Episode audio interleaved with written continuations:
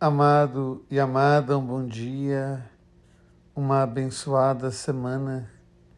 Hoje nós começamos a carta que Paulo escreveu aos Romanos e é muito interessante já no cabeçalho, na introdução da carta, Paulo se apresenta. Quem é ele? Ele é servo de Jesus Cristo. Ele é apóstolo por vocação.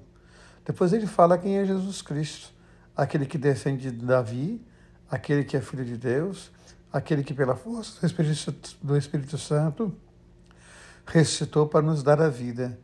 E depois ele fala quem somos nós, santos por vocação, amados de Deus. Então é muito interessante como que Paulo, em tão poucas palavras, consegue dar a sua definição. Ele é apóstolo de Jesus Cristo. Ele fala de Jesus Cristo como aquele que vem, que é anunciado pelos profetas, aquele que vem que ressuscita para nos dar a vida, para nos dar a redenção. E fala também quem somos nós, santos e amados por vocação. Depois nós temos a segunda, o salmo, que vai nos dizer cantar ao Senhor um canto novo. Que a cada dia possamos cantar a salvação que Deus nos oferece. E por fim, o Evangelho, quando Jesus fica perplexo diante de uma comunidade que não consegue aceitá-lo. E é interessante como a gente tem, ainda tem dificuldades de aceitar Jesus. Muitas vezes respondemos como Pedro: Tu és o Messias, o Filho de Deus, mas outras tantas nós negamos a Ele o direito de sofrer a paixão.